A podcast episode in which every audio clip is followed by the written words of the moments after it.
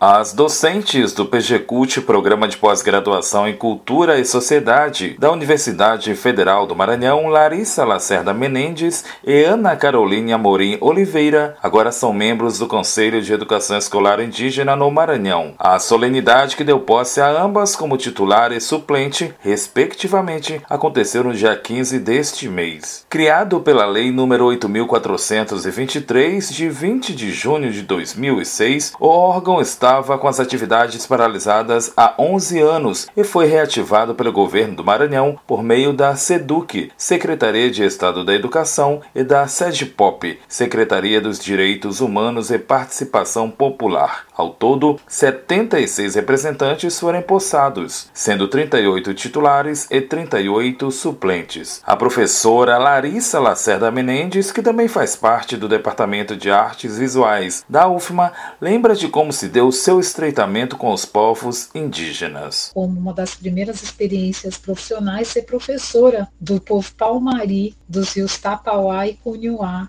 no Amazonas. E toda a minha trajetória dentro da academia vem a partir dessa experiência riquíssima que eu tive articulando as comunidades Palmari, do Rio Tapauá e Cunhuá, para fazer a sua própria escola. Então, isso foi em 1999, a gente tinha reuniões com o secretário da Educação do município de Tapauá e vimos, então, desde a primeira tábua da escola né, até a formação dos professores indígenas. E foi a partir dessa experiência, dessa convivência com os Palmari, que eu realmente quis me dedicar ao estudo da arte indígena. Quanto à participação da UFMA no Conselho de Educação Escolar Indígena no Maranhão, a evidencia o compromisso da situação com as questões étnico-raciais. A UFMA foi pioneira uh, na questão das cotas assim, para alunos negros e indígenas muito antes né, da legislação federal. A Universidade Federal tem atendido aos pedidos do Ministério Público, apurando denúncias de fraude é, na questão das cotas. Então, eu entendo que a participação nesse conselho é mais uma dessas ações, né, mostrando que a universidade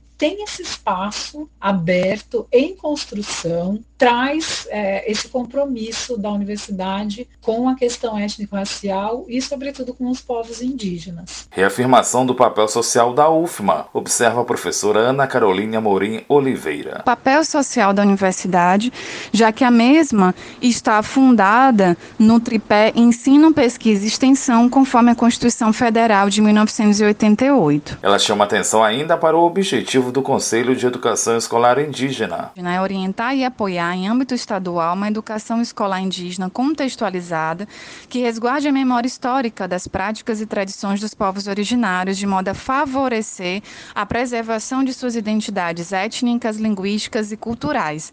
Essa definição está presente no artigo 48 da Lei 11.638 de 2021, na qual institui o Estatuto Estadual dos Povos Indígenas e cria o Sistema Estadual estadual de proteção a eles. Com a UFMA integrando o Conselho de Educação Escolar Indígena no Maranhão, a professora Larissa Lacerda Menendez pontua que recaem também responsabilidades sobre a instituição. Fazer a fiscalização, o acompanhamento do que está sendo implementado nas escolas, apoiar os conselheiros indígenas, é, subsidiá-los nas suas demandas, nas suas iniciativas, à medida do que for o alcance e função né, de uma universidade pública. A responsabilidade principal, no meu entendimento, é construir um diálogo de apoio e subsídio, principalmente é, às comunidades indígenas do Maranhão.